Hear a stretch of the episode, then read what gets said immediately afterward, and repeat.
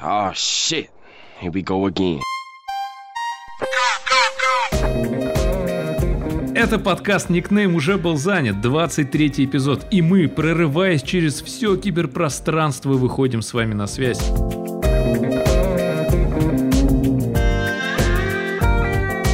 А мы это я, Андрей Пушкарев, и он, Иван Морозов. Здорово! Здорово! И прежде чем мы перейдем к содержанию сегодняшнего выпуска, скажи мне, пожалуйста, кто круче, худой или толстый? Мы, как мужчины, которые в клубе за 100, считаю, что однозначно толстый. Да, но мы еще и в клубе до 30, поэтому звучит немножко стыдно, согласись. Да в каком-то клубе клубов. Да нет, слушай, я могу сказать, что мужчина и за 100 может выглядеть прекрасно, поэтому, сам понимаешь, э, вообще Да. нормы же э, красоты, они относительны. И в 17-16 веке вообще женщины рисовали полными, потому что это Ну да, эталоном, такие да. мощные, конечно. Это всегда было хорошо. И с тобой, кстати, соглашаются ученые, которые выяснили, что жирные геймеры выступают лучше худых коллег в длинных турнирах. Вот ты, кстати, ощутил, вот ты же тоже, ты же когда-то был худым таким прям стройным пацанчиком, Жаль. да? Давай, Ты, давайте ты так. помнишь те времена? Если этот выпуск э, наберет э, на Ютубе 35 лайков, давайте вот так, я скину в наш телеграм-канал фотку, где я после качалочки фоткаюсь в зеркало. Прям такой, прям реально подкачанный я тут нашел такое. Было и такое. Ладно, в общем, такое исследование про толстых геймеров проводили наши норвежские специалисты. Наши отечественные ученые приложили к этому свою руку, ногу и остальные части тела. Они рассмотрели результаты 821 участника турниров по CSGO с 2012 по 2020 годы и степень корпулентности, это какое-то умное слово, я Мгм. думаю, что кто-нибудь понимает, что это означает, соревнующихся по фотографиям оценивала нейросеть. И выяснилось, что в среднем толстяки показывают результаты на 12,8% хуже, чем их худые куле- к- коллеги. коллеги. Лучше, Однако, наверное. чем... А. Нет, хуже, Да. хуже. Хуже. Но чем дольше идет игра, тем лучше становятся их показатели. И на длинной дистанции мы, те, кто за 100, выступают значительно успешнее. Понимаешь? Э, Абсолютно. Ученые Ну, Мне связывают... кажется, это логично с тем, что у тебя больше организм может пожечь. э, Да, э, правильно, энергии калорий больше. добыть, да. Какой вывод из этого можно сделать? То, что играть это тоже тяж- тяжелый труд. Я тебе могу сказать, как человек все-таки увлекающийся спортом, что э, организм, э, ему гораздо проще энергию получить из белка. То есть почему вот люди, которые худеют, им надо заниматься спортом, потому что организм будет понимать, что мышцы все-таки нужны. Расщепить единицу белка гораздо проще, чем единицу жира. И мне интересно, а что, получается, качки еще лучше должны играть, если и у них организм может еще быстрее расщеплять? Ты знаешь хоть одного киберспортсмена качка? Может, он самый... Нет, нет. Ну, мы постили в нашем телеграм-канале, на который рекомендуем всех подписаться, самодельный мем, само, самодельный мем. Мем Кулибина. Рисовали. Мы Кулибины мемов. Э, Где у нас был киберспортсмен-качок. Но давай лучше вместо того, чтобы занудничать, возьми и с драйвом расскажи, что же ждет нас сегодня в выпуске. А, с драйвом, это который с Райан Гослингом. Нет, это который у тебя внутри сейчас клокочет, я слышу. Сегодня мы легко играюще вам поведаем наши впечатления о фильме «Катастрофе одна». Андрей сделает просто сенсационное заявление, которым лично Е. меня он прям шокировал. А я расскажу о игре, которая подарила мне не один десяток прекрасных часов рогалики Metroidvania Dead Cells. Йоу!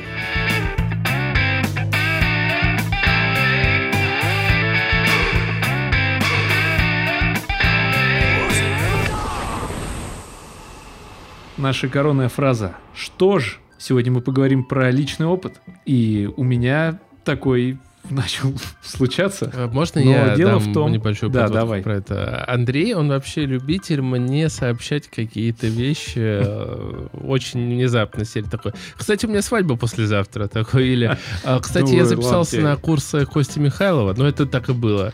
Такой скинул ссылку. Ты пойдешь? Нет, не пойдешь? Ну, как будто мы там должны встретиться в пятницу вечером. Вот. И следующие новости. Новость он мне сообщил примерно так же. Мы обсуждали, что мы будем, о чем мы будем говорить в подкасте. Он такой, кстати, я расскажу о... Да, я могу говорить? Да. делать сенсационное заявление. В общем, я расскажу о том, как я пошел учиться на геймдизайнера. Как бы странно это все не звучало, но я почему-то последний месяц сидел... Ну, на самом деле эту мысль я рассматривал достаточно давно. И просто приглядывался к разным курсам, вообще пытался понять, нужно это или нет. И на самом деле, когда я просто психанул и загуглил, стоит ли идти на курсы по геймдизайну, вылез ответ, по-моему, на Хабре, где там чувак в статье раскидал все прям по полочкам, казалось бы, почему не стоит идти вообще на какие-либо курсы в жизни, и вообще, что учиться это все фигня, есть YouTube. Ну, это я утрирую, конечно, на самом деле он э, довольно грамотно, как мне показалось, расписал, что э, есть очень много реально хороших открытых ресурсов, которые тебя могут научить. И каким-то основам по всем э, таким простым или, точнее, самым распространенным игровым движкам, что тебе нужно подтянуть. Вот здесь там курсы по программированию, где ты на халяву можешь в формате там каких-то тестов и викторин научиться что-то кодить. Здесь э, тебя обучат правильному сценаризму, в общем, и так далее и тому подобное. Для того, чтобы объяснить, зачем я пошел на этот курс, объясню тем, что моя работа сейчас заключается, основная, не подкаст, работа заключается в том, что я много что-то пишу, да, там, сочиняю, какие-то надо идеи придумывать. И в целом работа геймдизайнера, она это, это одна из основных задач. Вот, от идеи довести до реализации. Научиться объединять все отделы, да, которые работают над игрой вместе с э, неким продюсером, чтобы получился какой-то финальный продукт. И э, дальше я задал себе вопрос, который, на который сейчас здесь и отвечу. Зачем я пошел учиться на геймдев? Ну, в первую очередь... Потому что я тебя достал, а ты хочешь заняться чем-то нормальным? Нет, потому что я на самом деле подумал, что это хотя бы на там 3%, ну может на 23% повысит экспертизу нашего подкаста. Мы сможем куда, с тобой там, выше? кидаться какими-нибудь терминами, пытаться это все объяснять, там, разобрать, знаешь, что-то вот все такая, ну, чтобы не прям вот совсем диванная экспертиза, но такая уже, что там круче дивана? Тахта?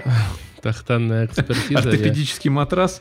Ну вот, что-то такое. Во-вторых, я, как э, мы с тобой уже поняли... Мы последние три выпуска подкаст. учили слово изометрия, если что.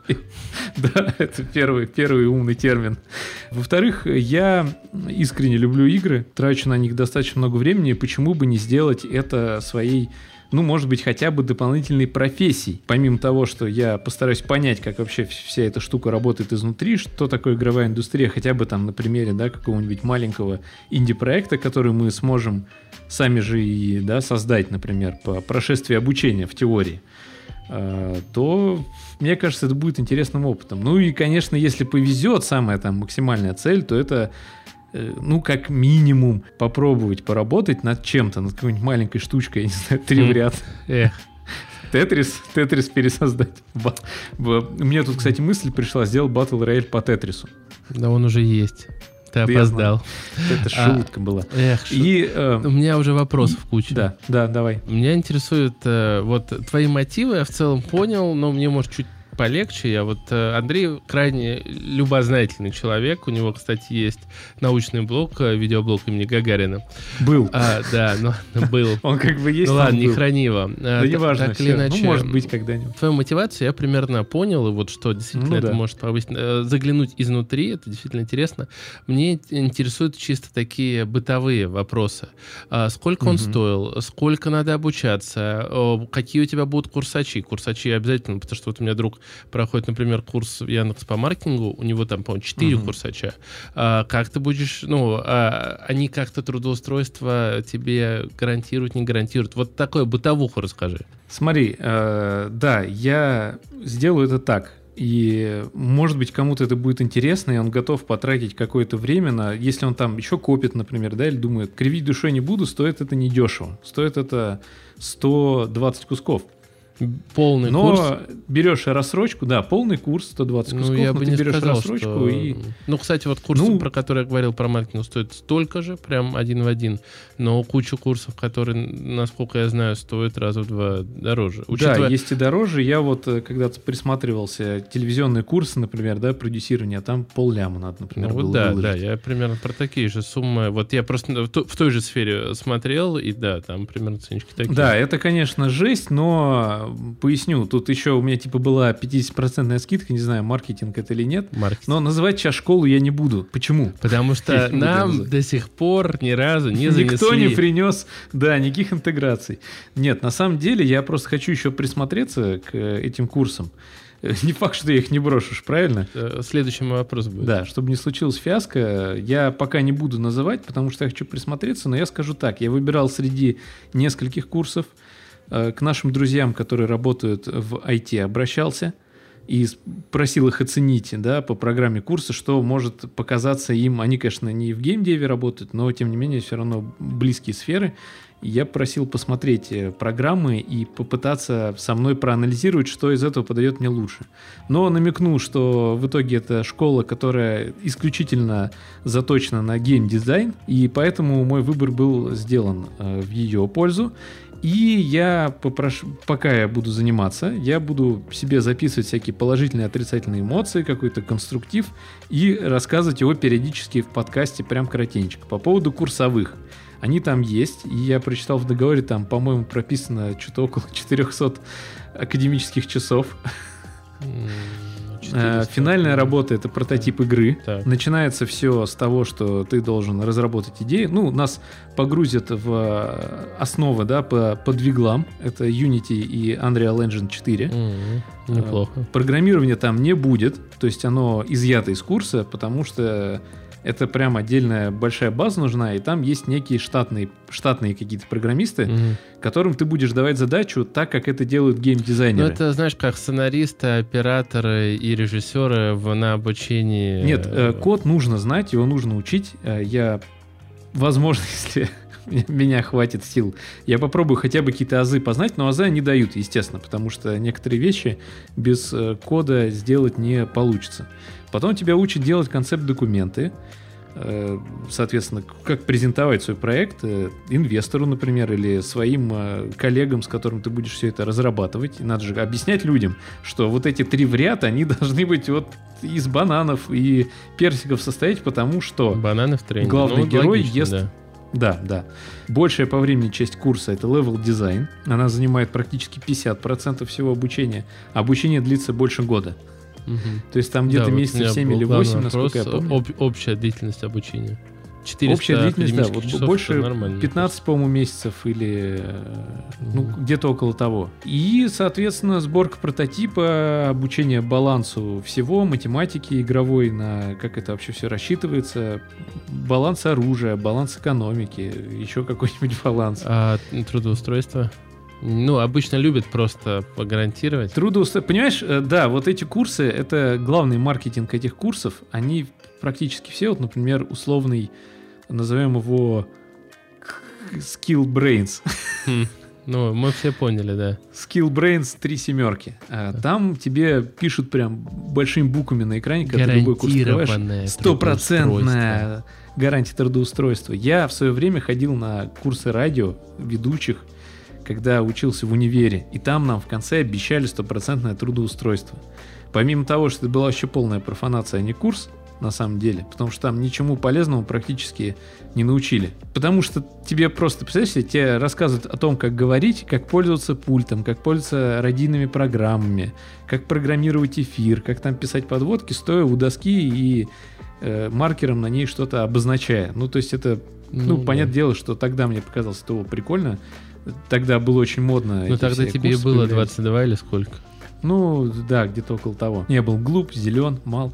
А здесь я уже подошел к этому вопросу более основательно, поэтому я уверен, что здесь все более-менее будет неплохо, интересно. И по поводу трудоустройства, да, они не обещают трудоустройство стопроцентное, но они делают открытую базу всех работ своих учеников, студентов, объясняют, как где продвигаться и выкидывают вакансии постоянно у себя чисто для своих, куда Мгм. ты можешь откликнуться. Потому что у них есть, э, они сотрудничают с конторами, с разными. Mail.ru Games, например, Mail, Mail Games, или как там, My Games он Да, сейчас ты называется. ржешь, они сейчас Еще так будут студии. финансироваться, мне кажется, что еще... Не, я, я на самом деле нисколько не ржу, просто My Games это, мы знаем, что кладезь донатных My Games, My Love. помоек. Да, но А. кто знает, как изменится рынок, поэтому... И потом а, еще, что меня больше всего заинтересовало, забыл совсем сказать в этой программе, это достаточное время будет уделено нарративному дизайну, что меня во многих играх интересует больше всего. Вот как захватить игрока, помимо удобных level ов и геймплеев, это сюжет, правильно? И сюжет же в игре, он не такой прямой, как в кино. Как вот мы в выпуске с Егором Чичкановым обсуждали, он же писал диссер на эту тему, и он нам сказал, что это бесконечный монтаж. Да, бесконечно. Как он? Это уникальный случай бесконечного монтажа, который ты сам для себя делаешь, что очень важно. Да, ты сам для себя делаешь. Соответственно, ты, с одной стороны, как бы, получается, сам себя развлекаешь этим. На самом деле нет. Игра должна тебе давать все инструменты для того, чтобы ты мог как раз сам себя развлекать. И вспомним любую RPG-игру. Это же просто тонны диалогов, это же все надо продумать. И Ну. именно сюжет э, двигает. Но игру при этом тебя. ты можешь вспомнить и куча примеров игр, где тебя просто выбрасывают и Вообще дел- ничего делаешь, не что хочешь. Да, ты просто делаешь, То что как хочешь. и вот, это, то- это уже как мы играем в к тот же level-дизайну. GTA, да, мы же сами там начинаем друг друга сбивать, Ну да, гоняться, да, да, еще да. что-то. Но, понимаешь, там вокруг тебя мир, и Ну он, да, э, он у него есть какие-то детали, и он тебе что-то рассказывает через э, свои какие-то объекты. А, Небольшой Объекты ситуации. офф-топ, э, я понял, что это бы 10 лет, как мы познакомились. О, да. Сентя- Отметим. 2 сентября я Мы- увидел тебя впервые. Ладно. А, Мы это Да. отметим. Но я, э, на самом деле, знаешь, хочу тебе пожелать э, лично я, я думаю, все зрители нашего, особенно слушатели Особенно нашего слушатели. подкаста, присоединятся, закончить этот курс, потому что я да, поделюсь попробовать. своим опытом. У меня был курс предметной съемки, курс и маркетинга э, по SMM очень давно на свои деньги полностью покупал и еще какой-то... А, и покупал курс по ретуше фотографий. Не закончил ни один. Но ладно, по предмету съемки я больше всего продвинулся. Я просто взял, что для моей нынешней работы нужно, и как бы свой в этом плане поднял. Ну, Но это Это просто- были онлайн-курсы, кстати, вопрос. Да, онлайн-курсы. Вот я тоже немножко на этот счет переживаю, потому что все курсы, на которые ходил, я заканчивал, но они все были очные. Вживую. в основном, вживую, да. Но тут, э, что меня прям, от чего я кайфануло, то, что вся коммуникация с преподавателями, с твоей группой, в которую тебя закинут, она через Discord. Пишут э, в отзывах, и народ э, в этом Discord-сервере уже, у меня уже туда пригласили, еще пока не начал обучение, начну через пару недель, как раз отпуск начнется. Там э, говорят, что препод практически круглые сутки, несколько преподов, они с тобой на связи, там, в телеге, в Дискорде, им можно задать вопрос, они, они тебе ответят, помогут, подскажут. И там есть онлайн-семинары, поэтому Я хочу... это, надеюсь, будет меня как-то Ладно, мотивировать. последний вопрос от меня, который все зрители хотят сейчас задать, я их читаю мысли. Не повлияют ли как-то эти курсы на наш подкаст, Андрей? Вообще никак. Они его только улучшат. Э, Об этом я сказал в самом начале этого блока. Ну, посмотрим. Поэтому продолжим делиться личным опытом и в следующих эпизодах.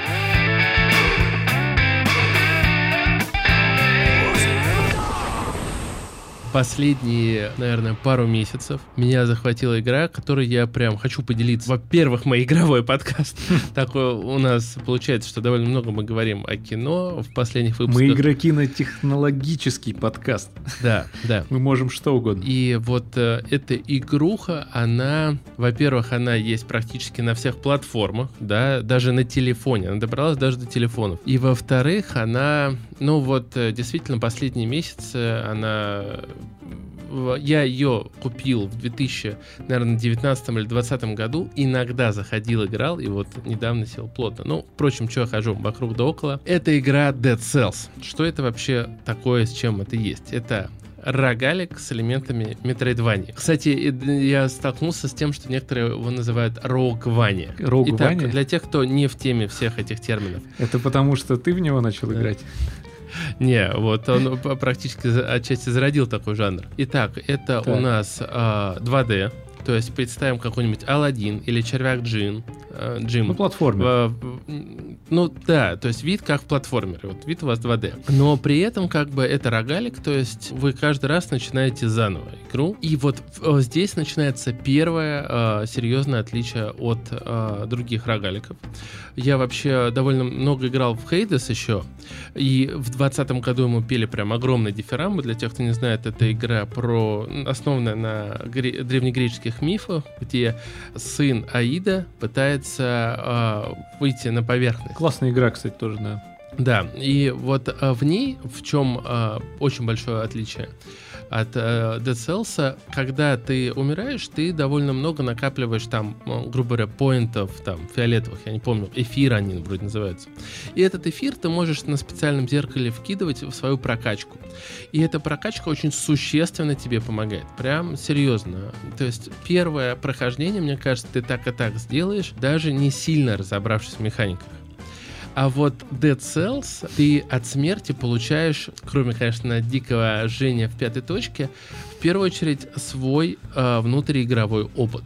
То есть это не то, что тебе какие-то очки упали. Там такое тоже есть. Есть механика клеток, ты открываешь новые чертежи для оружия. Но в первую очередь ты вот понимаешь, как здесь нужно было двигаться. А, движение вообще очень важно в этой игре. А, как здесь нужно было скажем так, повести себя, и этот вот опыт, он тебе на подкорочку закладывается. Мы об этом еще чуть попозже поговорим. И э, суть довольно простая. В Dead Cells ты такой комок неизвестно чего, и ты должен э, сбежать из тюрьмы, пройти там все этапы от э, этой тюрьмы, э, убить несколько боссов и замочить десницу короля. Угу. Один забег, он занимает э, где-то полчаса. И, чтобы вы понимали, ты можешь проиграть 25 минут, ты налетел на э, крутого моба, просто даже не на босса, и он тебя раскидал, и ты начинаешь полностью сначала, с нуля вообще беги, прям давай все заново. Конечно, для сейчас тех, кто особенно мало играет в игры, подумают, блин, ну вот это хардкорщики, вот эти задроты засели, опять они рассказывают в то, во что э, невозможно играть.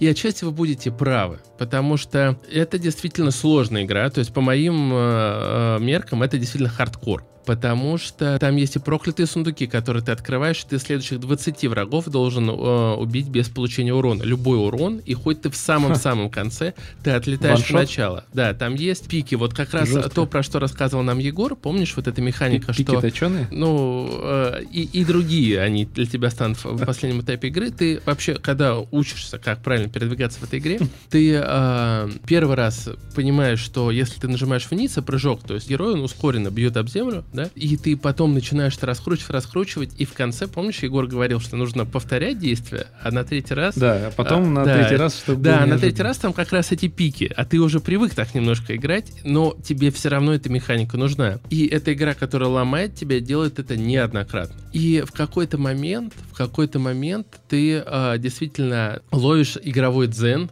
и ты э, начинаешь понимать, как все это работает, это тебе доставляет дикий кайф, потому что э, то оружие, которое ты подбираешь, ты уже умеешь его комбинировать, ты уже знаешь, как э, враги себя примерно ведут, и ты начинаешь, и ты вот реально превращаешься вот в этот смерч смерти.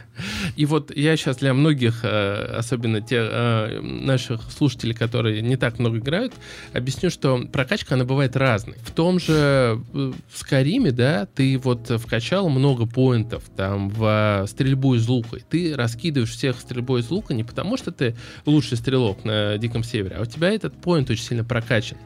А он прок... главное, что он прокачивается, потому что ты просто много стреляешь. Да, то есть да. много а вот чего-то делает. Dead Cells и... ты просто начинаешь в какой-то момент. То есть, во-первых, ты понимаешь, какое оружие лучше с чем сочетается, и ты вот просто влетаешь на этот уровень. А, там еще очень классный реализован механика темпа. Когда ты убиваешь несколько врагов подряд, ты ускоряешься, и это тебя заставляет еще быстрее идти. И а, вот тот самый внутриигровой монтаж, игра тебя подталкивает, чтобы ты его ускорял, ускорял, наращивал.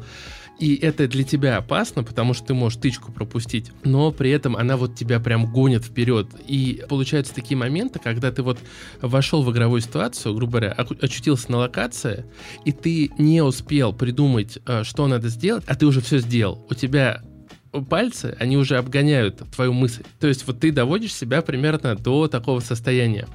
И э, ты вот в этом дзене реально растворяешься. До него... Состояние потока. Да, ты, до него, конечно, надо дойти, и я скажу честно, наверное, дошел до него спустя часов 15-20 игры, но Ничего ты себе. э, кайфуешь от него, и ты проходишь игру, и ты последнего босса, ну вот, он реально просто разлетается в пыль. Вот я первого босса, у меня раньше первый босс доставил проблемы. Я его вот в том Мгм. забеге, ну, разложил почти без урона. Все, ты вот, и дальше ты открываешь следующую сложность. И игра как бы говорит тебе, чувак, все, что ты изучил, ну это, конечно, полезно, но вот давай сейчас нормально сыграем. И я прошел и эту сложность. И я понял, что это, в общем-то, было, ну, такая разминочка, потому что там ты открываешь клетки, да, вообще игра называется мертвые клетки, да. И вот когда Мгм. ты две клетки босса открываешь, чтобы вы понимали уровень хардкора, у тебя игроки, а, у тебя мобы из последней части игры, они уже могут быть в первой локации. И они там, ну, вполне могут тебя убить э, пару ударов. То есть, как бы от одного пропустил, от второго, все, до свидания. А это... Там, э, видимо, случайная генерация вообще всего. Да, генерация, о, да, генерация локаций. А боссы? Нет, боссы, При они этом- в разных локациях одни и те же. То есть, как бы ты, смотря какой путь выбрал, у тебя несколько путей, и тебе надо периодически ходить разными путями. Игра к этому подталкивает.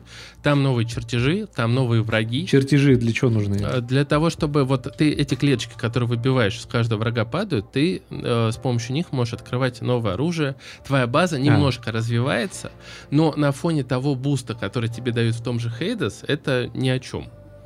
Мгм. есть- Ну, то есть я в любом случае, погибая, не теряю что? Ты Оружие, Нет, ты, доспех? а, да, у тебя вот то оружие, которое ты открыл, а, например, там ты выбил проклятый меч, ты его Мгм. должен не просто выбить на локации, то есть вот оно упало с какого-то моба, да, ты его подобрал Так, чертеж, Ты должен с- И ты его- собрать для него ре- ты должен дойти до конца этого уровня и, а, Так, и подойти вынести к его. коллекционеру. Это такой специальный А. чувак, и оно окажется у коллекционера. Все, ты его не можешь потерять.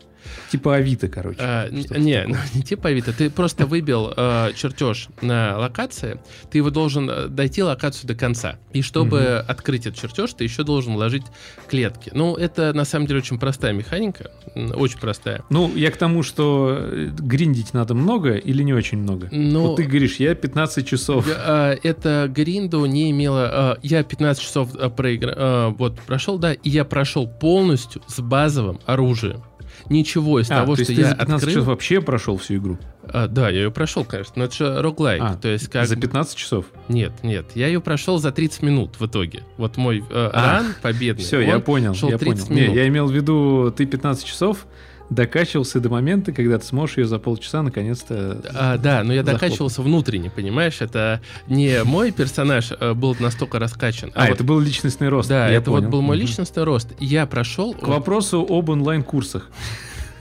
А, Не надо вот это инфо-цыганство все, да, которое там очень популярно во всяких социальных Ну, сетях. там вообще интересная есть механика рун, но вот все, что я выбил, э, я прошел с базовым набором оружия, то есть не с тем каким-то более крутым. Да, оно, э, но это сделано классно. Вообще игра, она очень классно ощущается. То есть вот каждый выстрел из лука, она смотрится, вот у меня друзья, помню, на дачу приходили, говорили, Вань, ты на пятой плойке играешь вот в это, а она пиксельная, она пиксельная, да, то есть как бы. И поэтому она и на телефонах, может, отлично идет. Но поверьте, это так засасывает, это настолько... Вот ты погиб, и вот а, у тебя вот это ощущение, что вот сейчас, вот сейчас будет хороший ран. Вот сейчас, вот сейчас все получится. Оно тебя а, потихоньку начинает, в- как веном, знаешь, такой поглощать, и Мгм. а, уже ты становишься этим Децелсом. И я помню а, прекрасно, вот э, последняя игра, которая меня заставила прийти на работу не как учим, это был как раз Децелс. И вот полтретьего у меня тут самый, это вот на одной клетке, то есть, грубо говоря, на уровне сложности сложно я прошел, и вот Мгм. все, вот это все складывается, ты Хм. уже все, какой там нахрен рассвет, плевать, ты должен, ты должен это сделать, и а, вот когда ты столько именно личностно вырос, только тогда ты от игры можешь получить такое удовольствие, потому что это не вот ты такой, э, как в Diablo Immortal, прокачался, у тебя крутые самоцветы за пазухой, а ты действительно, у тебя в руках, так сказать, этот скилл, вот это, ты его можешь прям почувствовать на кончиках пальцев. Забавно, что примерно так же мне говорил менеджер, который оформлял нам ипотеку Хм. с женой. Что это личностный рост, это вас дисциплинирует, поможет. А вот ты очень много сказал про роглайт механики, а метроидвания там в чем заключается? А, в том, что уровень, уровень метроидвания получается а, сам Нет, один метроид, от метроидвания там что, а, когда ты в первый раз проходишь, ты так. многие места не можешь попасть, потому что у тебя а, там нет определенной руны. Там одна руна позволяет И за счет бегать. роуглайт да. прокачки ты уже вот Да, ты можешь да. уже угу. потом сокращать, у тебя появляются шорткаты, а, ты получаешь эти руны, одна там позволяет пробивать а, пол, попадать в локацию, другая бегать по стенам. И, кстати, они классно mm. еще и на геймплей влияют. Вообще, я так, получается, не люблю французов, но Motion Twin на самом деле большие молодцы. И они в свое время делали Tower Defense. Кстати, к вопросу об инди-разработчиках. Они... Я вообще читал, что они вначале хотели сделать... Вообще Dead Cells вначале была Tower Defense про зомби. Да, да, про зомби был Tower Defense. До этого они, в принципе, а делали они... мобильные игрушки, да. то есть у них был опыт в мобильных играх. Э, они развили эту идею и... Я тебе более того скажу, прости, у них был не просто опыт в мобильных играх, они до этого делали браузерные игры. Потому да. что компании на сегодняшний день уже 21 год. Да, а, на самом деле, и видно, что вот они вот прям, э, они создали на самом деле действительно шедевр, и мне немножко обидно, что вот о Hades во время, в 2020 году говорили все, а Dead Cells это тоже популярная игра, но в чуть более узких кругах. Ты, кстати, неоднократно видел, как я в нее играю. Почему? Да, Потому да, что... я, я смотрел, ты, наш друг Вовка, он да, на телефоне вроде бы. На нее ее классно поставить, и так как это роуглайк, Э, в нее просто ты зашел и побежал. Вот я, когда к Андрею в гости приезжаю на дачу, вместо того, чтобы тусить, я врубаю плойку, как истинный задрот. И иногда э, вот я пошел в этот забег, но раньше я мог просто побегать и успокоиться. А потом я копнул чуть глубже, и было уже не оторвать. И вот помнишь, я тебе рассказывал про то, какая жизнь начинается на вот двух клетках, да? Вот там уровень сложности да. в клетках. А максимум там, чтобы полностью пройти игру, увидеть истинную концовку, нужно пройти игру на пяти клетках. Тебя почти все ваншотят. У тебя есть уровень хвори, то есть ты постоянно э, набираешь э, болезнь, грубо говоря. И люди, люди проходят и кайфуют. И, э, ну, это прям тяжело, но это тот опыт, который окупается. И, в общем, Dead Cells, друзья, чуть-чуть поработайте над собой, а, не бросайте в первый. Хотя она даже, она сразу отлично играется, потому что очень приятно сделано. Она реально очень приятно сделана. Но вот копнуть чуть глубже, и будет прям кайфец. Читайте книжки. Я решил записать небольшое дополнение. Дело в том, что через несколько дней после нашей записи в Cells вышло 29 обновление, и оно добавляет так называемый режим поддержки. По сути, это легальный чит-меню, где вы можете выставить себе возрождение, какой вам урон наносят враги и так далее. Понятно, что это сделано для того, чтобы расширить аудиторию игры, но по сути это идет поперек тем идеям, которые закладывались в основу геймплея. Если вы хотите получить тот игровой опыт, который закладывали разработчики, даже не открывайте это меню. Если же вы играли уже в Dead Cells, он показался вам прям слишком сложным, ну тогда возможно попробовать.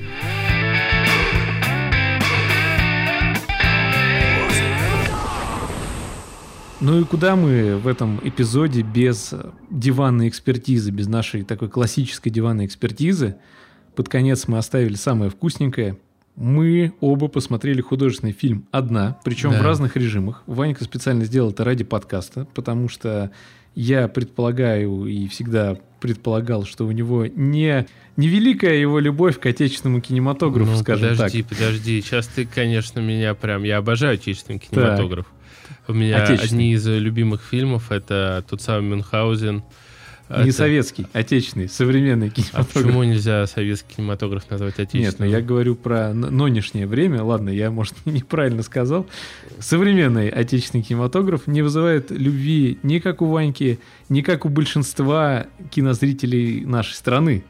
С этим сложно поспорить. Скажем так, э, есть хорошие эти, но, к сожалению, они гораздо есть реже, чем хотелось бы. Да, и прежде чем мы приступим уже к самому фильму, я бы хотел тебя спросить, ты его посмотрел в кинотеатре? Да. Я даже посчитал, сколько человек больше было не... на сеансе. Сколько было человек? А, 18. 18, даже больше, чем когда ходили мы. Но я видел полный зал, потому что мне выпала огромнейшая честь благодаря тому, что моя жена работала над этим художественным фильмом. Короче, я хочу, да, я хочу поделиться с тем, э, что такое премьера вообще. Я себе это представлял как... эм, Ты идешь по красной дорожке. ты идешь по красной дорожке, все тебя фотографируют, неважно, зритель ты, уборщик или кто-то еще. Может быть, красная дорожка и была, но я немножко опоздал, потому что летел с работы, все это происходило в кинотеатре «Октябрь», который М-м. находится На в центре. Да, поэтому там есть отдельный зал, называется он «Премьерный», и туда вот приглашают прессу, звезды из этого кино. Э, В основном это пресса, звезды из этого кино, какие-то еще звезды, какие-то именитые люди, чтобы они это все распространили. Ну и, конечно же, судя по всему, какие-то друзья родные, те, кто помогал, может быть, э, при производстве картины, потому что, как оказывается, не всегда и далеко не все попадают в титры. Но это я так просто в общем и в целом говорю. Что происходило конкретно на этой премьере? То есть мы сели в зал, э, нас уже туда проводили, мы сели в зал на свои места. На сцену пригласили всю съемочную группу, огромная команда, много-много людей. Не знаю сколько, но бо- больше трех десятков точно. В том числе и главная героиня фильма. Не актриса, а Которая в реальности, да. да, на, на- на основе истории, ко- которой сня- снят этот фильм, это Лариса Савицкая, про нее тоже чуть-чуть расскажу. Мгм. Премьера прошла без какого-то там гигантского пафоса. Зашли в зал, все поговорили, нам показали фильм. э, Дальше люди стояли, обсуждали его в конце. Я там видел некоторых людей известных, типа там Митя Хрусталев какой-нибудь, и еще чувак из команды Максимум, я забыл, как его зовут. Ну, собственно, и мельком пробежались там и актеры где-то там пробегали мимо. Причем самое забавное, что Митю Хрусталева я встретил в Ну, ты туалете. его поцеловал, Лысин? Нет, конечно, нет. В чем заключается эта забавность? В том, что работая в телецентре Останкина, я периодически встречал Митю Хрусталева тоже в туалете. Больше я его нигде вживую не видел. Поэтому это э, мой такая туалетная звезда, Хм. ту- туалетный чел, назову его А так. почему ты вот, ну, не ты же такой коммуникабельный человек, почему ты ни разу не говорил ему, типа, о, опять здесь, типа, О, типа, здорово, о, да, я, я тоже люблю этот вот. писсуар, что-то такое, нет? Да, да, ну, как-то классическая завязать сцена из разговор, американских нет? комедий. Ну, вернемся к фильму. Наше дело правое. Мы рассказываем про чисто зрительские ощущения с прицелом на некую субъективность, да, основанную в основном на большом количестве потребляемого контента. Поэтому, оказавшись и посмотрев все это на премьере, э, я потом э, начал пропускать этот фильм помимо своего личного, да, какого-то ощущения, через призму того, как бы его обозревал Бэткомедиан, например. И я, конечно же, нашел, до чего бы он докопался. А Потом я с нашими друзьями и уже женой еще раз, мы уже сходили в кинотеатр сами еще раз, второй раз. И скажу так, второй раз э, я пошел. Обычно на отечественное кино я второй раз не хожу. То есть посмотрел, забыл хорошо. Майора Грома, например, я второй раз уже не осилил его смотреть. Ну, местами он хорош, я согласен, когда они едят шавуху.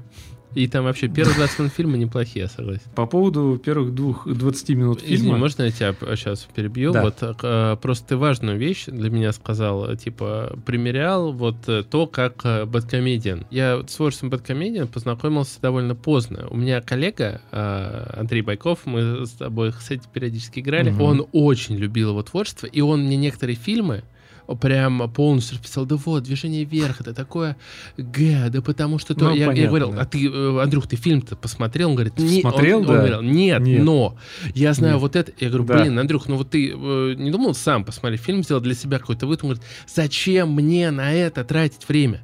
И вот э, я, ну, вообще э, с большим уважением отношусь к творчеству Евгения, но, к сожалению, э, мало кто про это говорит, он делает некую отрицательную работу, то, что люди перестают э, смотреть фильм или они изначально начинают смотреть фильм с очень предвзятым мнением. Да, вот. Э, Да, то есть как бы они открывают там условного Именно. э, Гая Ричи, они знают, что Гай Ричи крутой, они такие, все, вот это круто.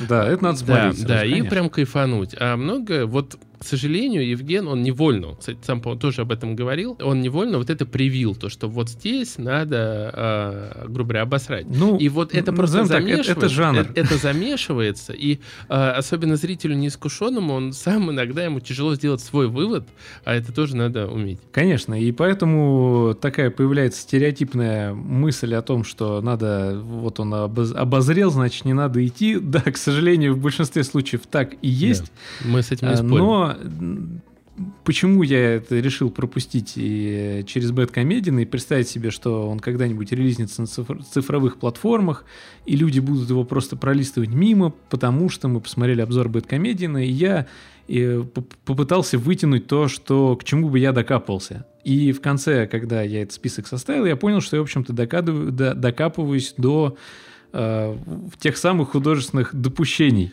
Ты, слушай, может, ты расскажешь про фильм немножко просто? Сейчас я расскажу про фильм. Эти художественные допущения, они не совсем... Э, понимаешь, вот фильм э, художественный, основанный на реальных событиях, а это именно такой фильм, э, он э, всегда ну, находится на не, некой грани и балансе. Либо ты уйдешь слишком в какую-то выдуманную историю, либо ты будешь показывать все слишком реалистично. В первом и случае это будет вызывать... Будет.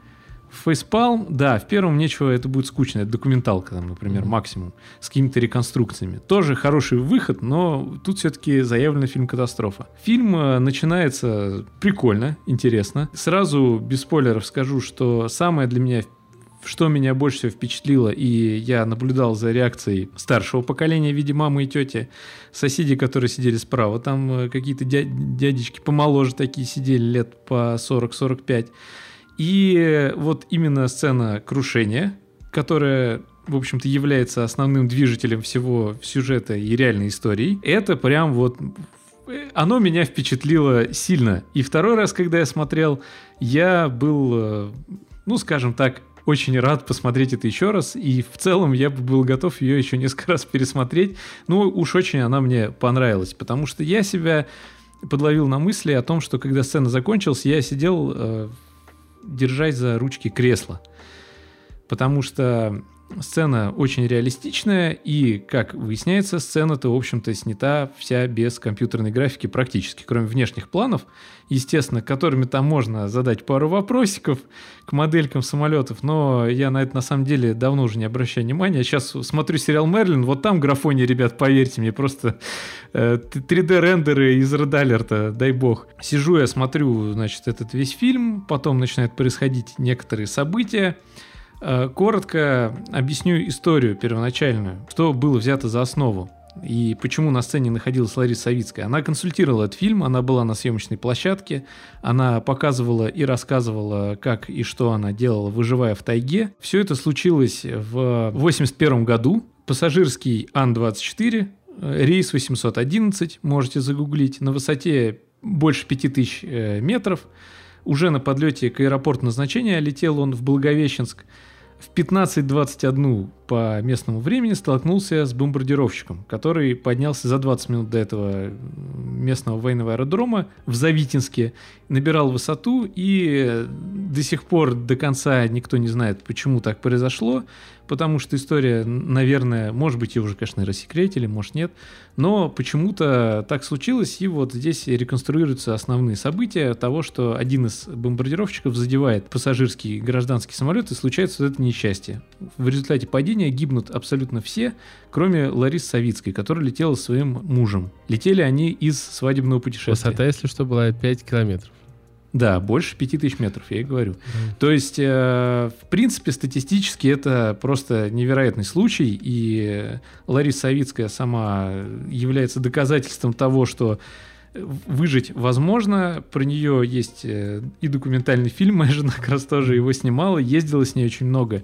И это довольно интересно. Она в книге рекордов Гиннесса. Она в книге рекордов Гиннесса. Это довольно интересная женщина. И можете попробовать сейчас даже прогуглить и поискать еще подобные зафиксированные факты в мировой истории. И как раз один из этих фактов показан в этом же фильме. То есть там такая довольно интересная штука, потому что, как сама Лариса говорила, она накануне, перед э, как попасть в авиакатастрофу, она посмотрела фильм, по-моему, называется «Обыкновенное чудо», Ну, мы в шоу-ноут составим. Она посмотрела этот фильм, и она, в общем, повторила все то, что сделала главная героиня этого фильма, которая тоже был снят на реальных событиях. Там еще в фильме забавная фраза, там такая, такая была нарушена, не знаю, ну не четвертая стена сломлена, а такая какая-то мета-штука, потому что они сидят в кинотеатре с мужем, смотрят этот фильм, и он такой говорит, блин, ну так типа не бывает. Она говорит, ну, написано же было на реальных событиях. И он в стиле, да, ради рекламы они на что угодно пойдут. А на плакате самой одны, одно, одна написано тоже Там э, основано на реальных событиях. Просто принципиальная разница тех случаев была то, что то, что они смотрели, это был взлет, и там оторвалось, если не ошибаюсь. Э, ну, короче, ну, они не успели такую высоту набрать, вот, поэтому там огромная разница разница была по высотам. Самое, самое ценное в этом фильме это то, что показано, во-первых, снята вот эта сцена с падением самолета. Я, мне повезло оказаться даже однажды на съемочной площадке, где снимали как раз э, вот этот фюзеляж самолета, строили специальную конструкцию, похожую на аттракцион под названием Гимбл где сидели все эти вот люди, которые летали по салону, каскадеры, и эпизод падения куска самолета, где уже сидит Лариса на тайгу, это они роняли реальный фюзеляж самолета, который падал на, на ну, не тайгу, снимали в Пермском крае. Это, это на самом деле достойно отдельного уважения, вот техническая реализация. И вторая штука, которая меня впечатлила в фильме, это достаточно в некоторых сценах необычный монтаж, где-то даже доходящий до какого-то видеоарта. И это все связано как раз со сценой падения. Сейчас не будем спойлерить, но ты вспомнишь эту сцену, когда она из кинотеатра заходит помыть руки в туалет. Ну да, она у меня вызвала вопросики да, это... больше. Но ну, нет, это я понимаю, что это художественное решение. Это не художественное, это художественное, ну, в смысле, решение, это художественное абсолютно решение, но я имею в виду, что какие вопросики, вот скажи мне, интересно. А, ну, то, что они именно так решили сделать вот этот переход. Но это как бы, оно интересно, но это... Тебе не зашло, скажем так. Оно вызов... Мне это как раз очень я, я зашло сказал, это решение. Оно вызвало во мне очень противоречивые чувства, вот так.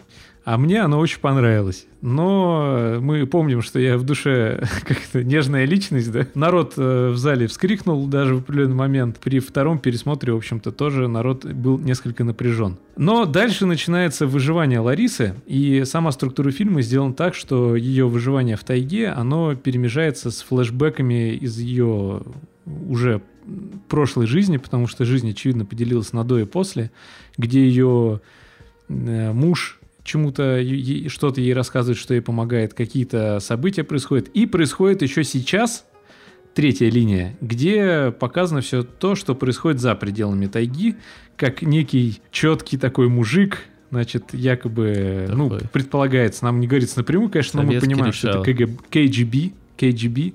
И я в этот момент очень сильно напрягся, когда смотрел, потому что Объясни, я ждал что классической КГБ, нашей... Потому что я бы сейчас КГБ, не понял. Да, хорошо. Привык к тому, что во всех современных фильмах... Вот чем я с Бэткомедианом часто согласен, то, что все НКВДшники — это утрированные, какие-то всегда ну, да. злые чуваки, и всем, э, в общем, пофиг. И в этом фильме я полфильма очень сильно напрягался на этот счет, а в конце вроде бы как вырулили. Да ладно, там э, я не вижу, что в этом фильме можно заспойлерить. Вот без шуток. Эта история я не читал, э, ну, скажу честно, я не читал на Пикабу, была хорошая подробная да. статья, а вот всех этих случаях и финальным был как раз этот, потому что... Почему я боюсь заспойлерить? Потому а что, что на самом деле Лариса, понимаю, она может... никому объемное интервью не давала о том, как это все происходило. Единственное, кому она согласилась согласился дать, это создателям этого фильма. И они на сцене, на премьере говорили, что это было очень сложно от нее добиться вообще согласия вначале. Они ее каким-то образом уговорили, и она согласилась один раз это все им рассказать, но это как бы не, не за полчаса, естественно, делалось, это довольно длительный драфт был. И в результате она даже не читала сценарий. То есть ее нынешний муж, он помог ей, пересказал ей содержание сценария, и она сказала так, ну, типа, да, ну, ну что, да, примерно так все и было. Конечно, я да. понимаю, что киношники там добавили некоторого художественного вымысла, но да. в целом типа нормально. Ну, она оп опрувнула, иначе бы она не стояла на сцене этого фильма. Иначе бы фильм нельзя было соорудить, да, то есть просто как Ну, естественно, бы... да, конечно, это все понимают.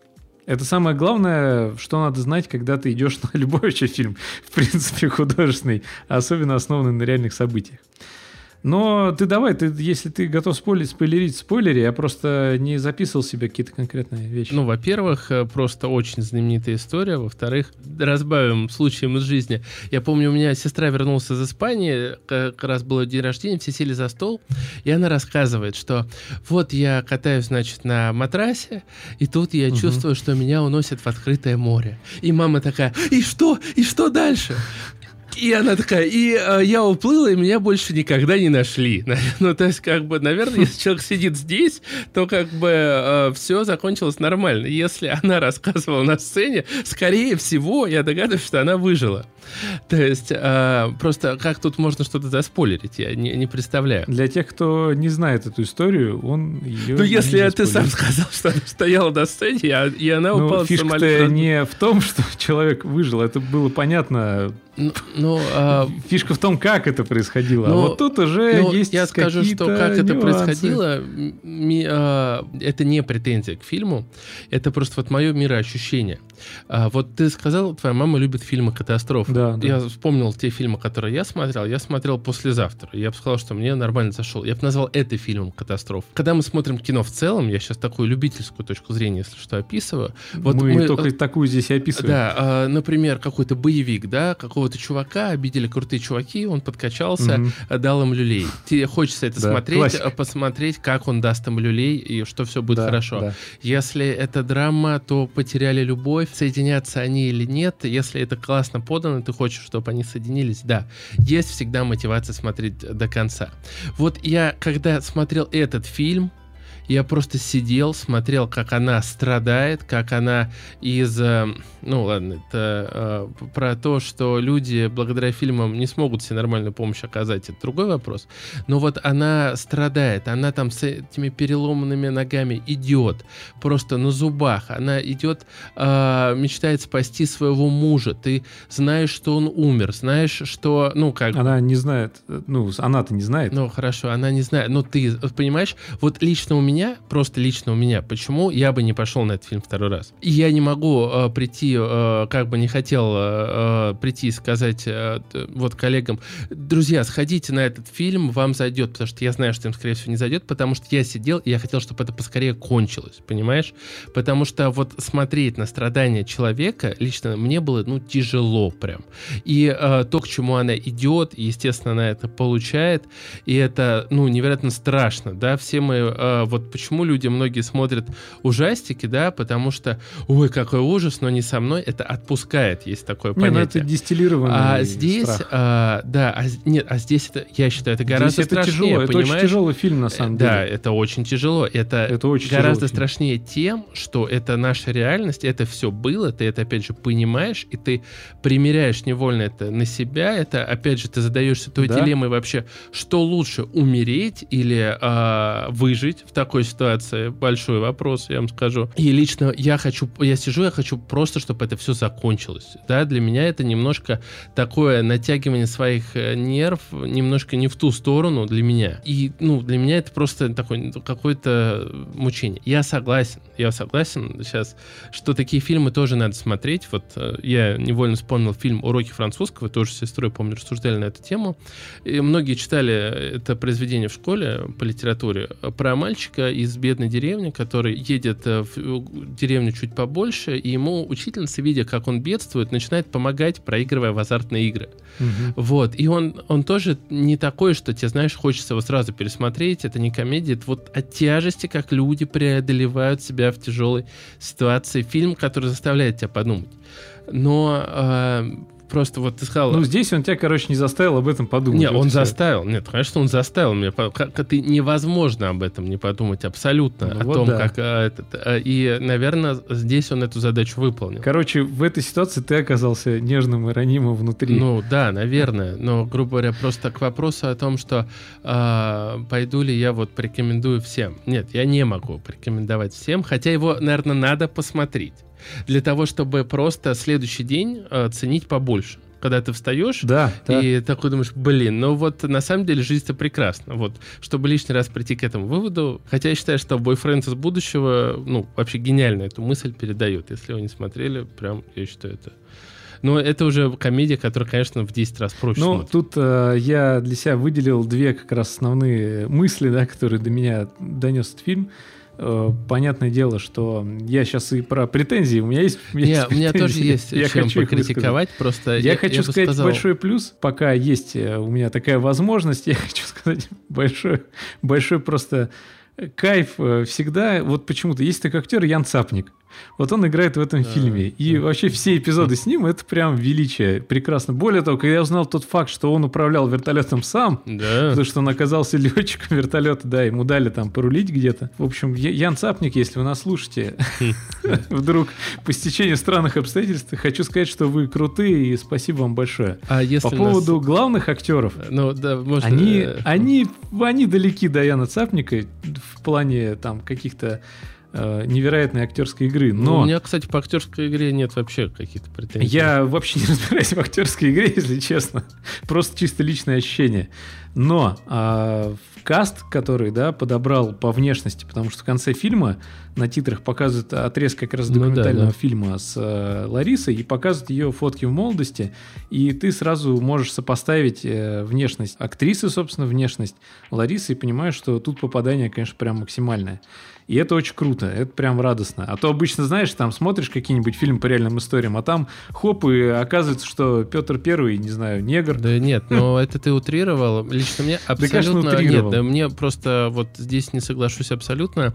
Есть фильм про чувака, который между двумя небоскребами, э, башнями-близнецами натянул веревку и прошел по ней на реальных событиях.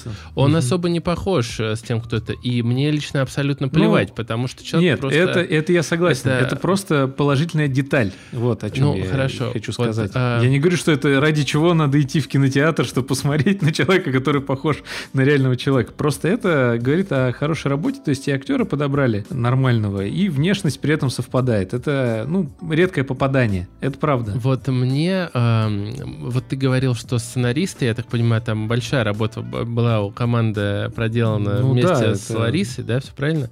А, ну, выживший.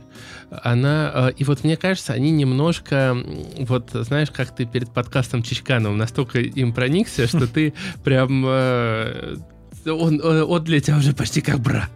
Вот. Да, естественно. А, ну, я подожди, я закончу. проникся этим фильмом, потому что я был свидетелем. Нет, нет, э, я сейчас про другое. созидания. Про вот пара, э, где Владимир и Лариса, на мой взгляд, э, сценаристы немножко не показали. Она настолько идеальная, что это прям смотрится не натурально. Ну, прям я понимаю, вообще за советскую эстетику в этом фильме прям отдельный респект. Я не знаю, может, я уже Да, это старость случится, но мне кайфово уже начинает становиться от того, что ты увидишь вот эти столовые, в которых мы тоже с тобой ели в лагерях, да. просто, но, В свежем состоянии. Не знаю, где все это нашли, но вот а, я не уверен, что в самом а, Советском Союзе были такие места, если честно. Ну, хотя, наверное, когда только открывать были.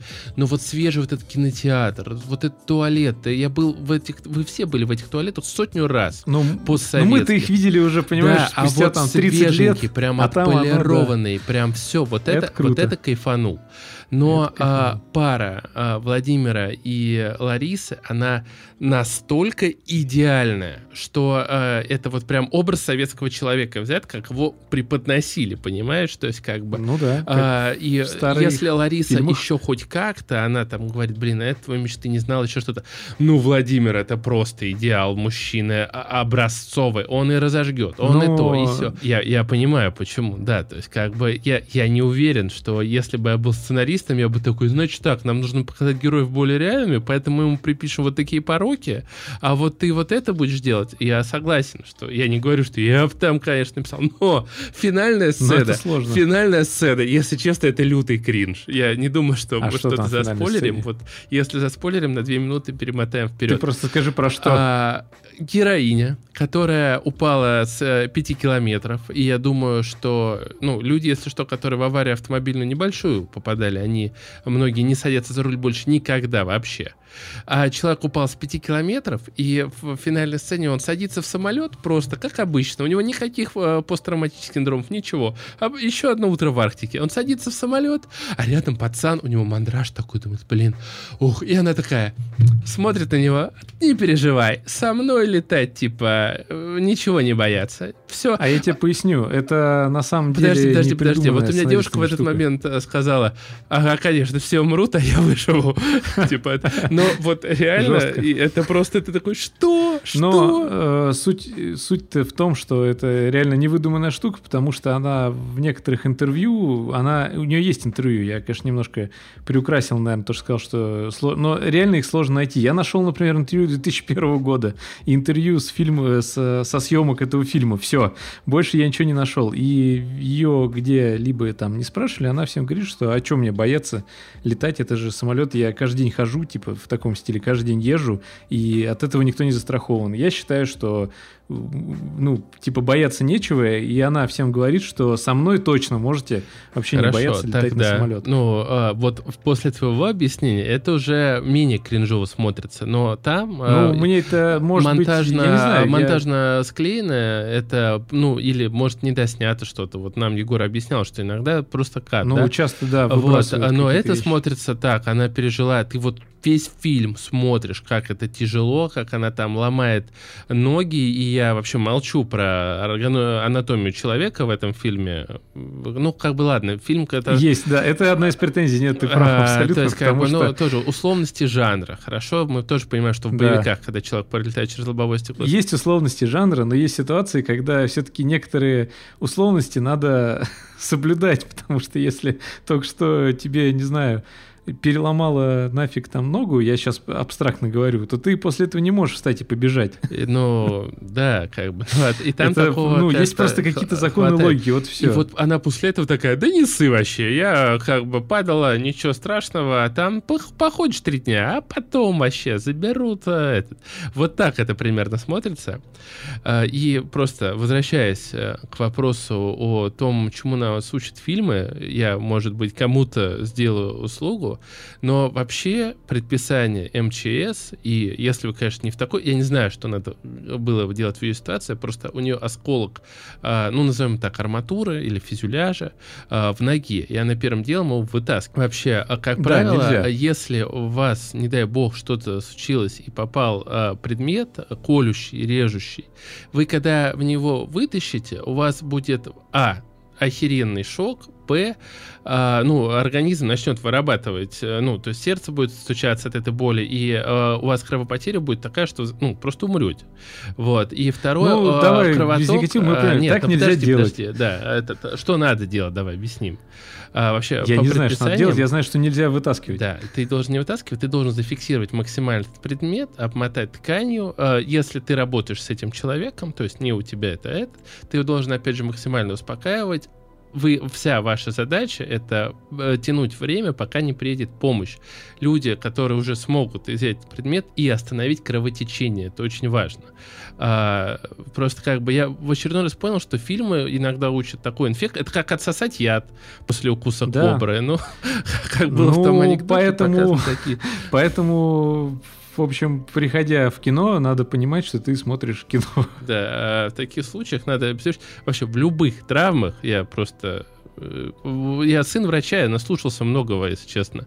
Да. И случайных там бытовух, вот когда там случайно кого-то пырнут, там человек просто пробежит, кровопотеря — это страшно, и э, поэтому надо зафиксировать положение, предмет и ждать помощи. Э, То бы немножко да. заполировать твою полезную, но все-таки немножко тоже, не, не сколько кринжовую, но меня уже напрягающую информацию. А на самом деле Лариса выживала три дня в тайге, она на самом деле по ней передвигалась, она соорудила себе некое укрытие из обломков, искала мужа, это все было. То есть то, что происходит в фильме, оно все как бы было, но, конечно, это весьма утрировано и с большим количеством художественных в нашей ситуации упущений. Ну... это мой, мой, мой взгляд. Но они меня не напрягали в плане того, что типа вот все, я не буду это больше смотреть.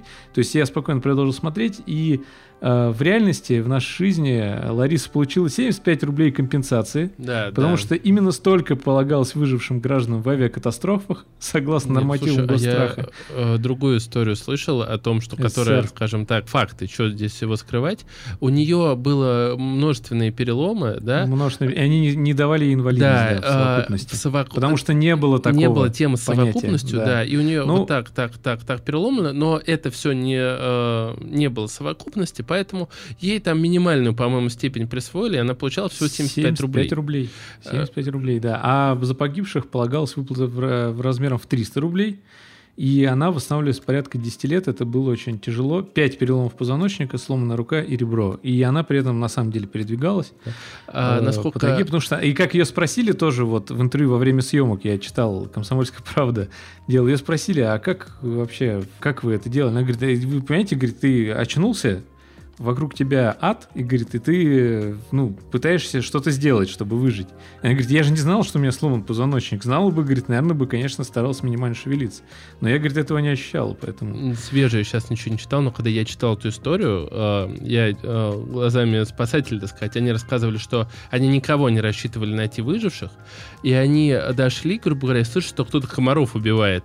Они увидели ее, в шоке там один человек чуть ли не в обморок упал, и она отрубилась практически сразу. Потому что как раз вот это вот э, шоковое воздействие, которое организм держал, оно отпустило немножко, и она, конечно, сразу же отрубилась. И... Хотя в фильме это обыграно круто, когда она находит. Вот эта фраза да, как раз это- от, э, нет, в- есть Яна Цаплика. много классных моментов. Есть, Короче, я с тобой согласен, это очень тяжелый фильм, реально очень тяжелый фильм. Вот, э, потому что по окончанию фильма на, до момента вот этой сцены, которую ты описал как кринжовую, да, финальная, вот это, ну, выбивающаяся. Я, я с своей стороны объясню, зачем она нужна, как мне кажется.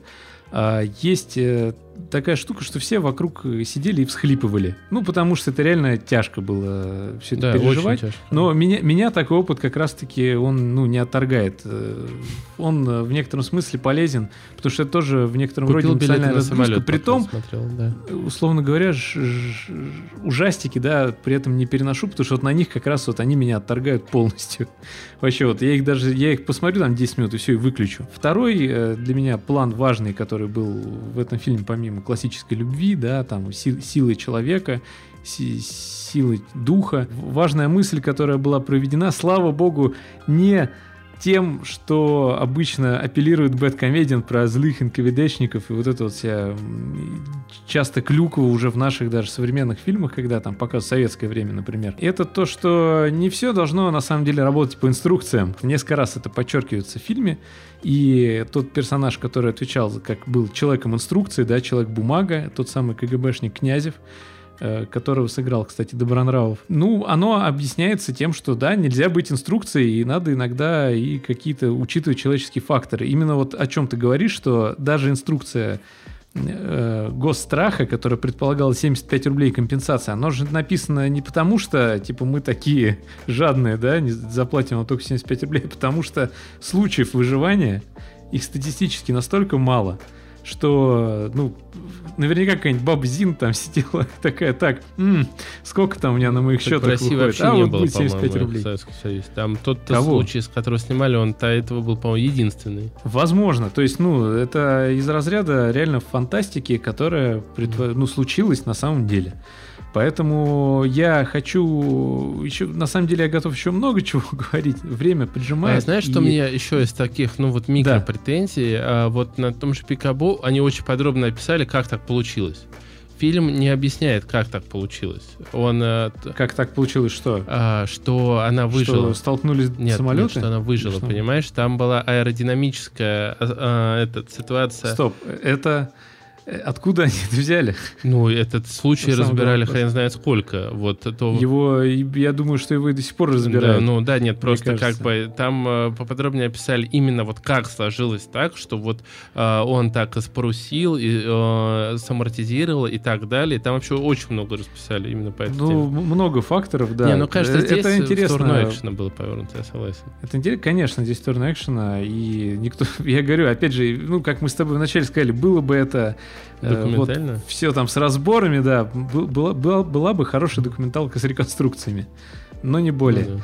И закончить э, общее впечатление. Хочу сказать так, что сходить надо, но будьте готовы к тому, что это тяжело, это сложно, и его легче будет переживать э, на, на небольшом экране, без этих всех э, сураунд звуков и всего остального, потому что многие вещи там они заставляют Кроме некоторых композиций, кстати говоря, музыку писал Газгольдер. Да. И вот этот момент появления товарища Князева, это прям какой-то ультра киберпанк, хардкор, вот маскулинный за прям советскую драйв. эту прям отдельный респект, вот за музыку да. отдельный дизлайк. Но есть там и такие немножко слегка шансоновые треки. Ты, блин, понимаешь, вот э, особенно то, какую атмосферу Советского Союза они там сделали, опять же, квартиру они, да. конечно, идеальную. Ну, и, э, хорошо, ну, хоть я думал, они и квартиру сейчас забабахают, евроремонт будет э, современный, судя по тому, какие они идеальны.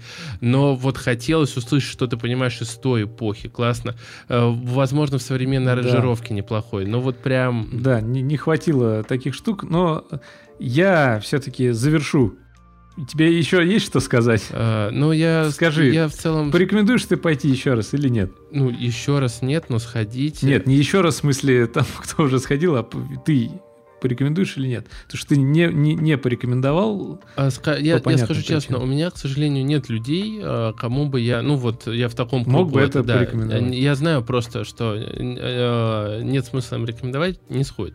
Вот. А, хотя, может, сестре бы я порекомендовал, но вот знаю, что нет времени, не посмотрит. Но то, что это годное кинцо, и если хочется так, э, посмотреть фильм, который надо посмотреть, есть фильмы, которые надо смотреть, да, и, наверное, я бы его приотнес к одним из таких. То есть, как та, и... та же зеленая миля, да, то есть ее. Да, он тоже ты, очень тяжелый. Ты не скажешь, что ты кайфанешь с нее, там люди орют. Или хатика, Нет. хатика, да. Ну что, ты с него кайфуешь, вообще сердце просто Нет, в куски. Нет, конечно. Ну, это другие эмоции совсем. Ну, да. другие эмоции совсем, это но а, это эмоции. Да, это вот настоящие эмоции, да. я бы сказал, да. Да, вот реально. Вот э, за что я, собственно, хочу высказать гигантский респект и огромнейший респект за техническую часть фильма, потому что снят он классно и смонтирован в большинстве классно. Тут уже, естественно, вкусовщина подключается. И сцена с падением, еще раз повторюсь, это, ну, это реально... Я пытался вспомнить вообще где-нибудь сцены с падением, классно сделанные, но не смог. Э, единственное, что у меня в голове возникало, это Lost, вот это ощущение тревоги, жути, которое на тебя нагоняет. Но здесь это прям сделано весьма и весьма. И закончу я цитатой из э, интервью как раз Ларисы Саидской «Комсомольской правды», «Комсомольской правде», которую она давала ей корреспондент, задал или задала вопрос. Фильм будет посвящен в том числе вашему выживанию в тайге. Вокруг вас там не ходили разные дикие звери? На что Лариса отвечает, не знаю. Может и ходили. А у фильма у него свои задачи и свои краски, в отличие от жизни, более яркие. И в фильме вокруг героини кто-то будет бегать.